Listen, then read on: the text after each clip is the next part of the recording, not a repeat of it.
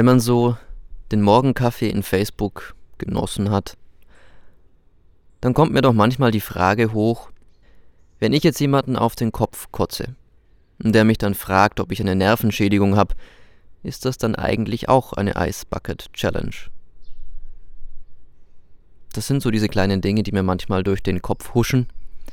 Und daher sitze ich auch jetzt gerade an diesem wundervollen Morgen auf der Dachterrasse meines Wohnheims hier am Hamberg über den Dächern von Passau.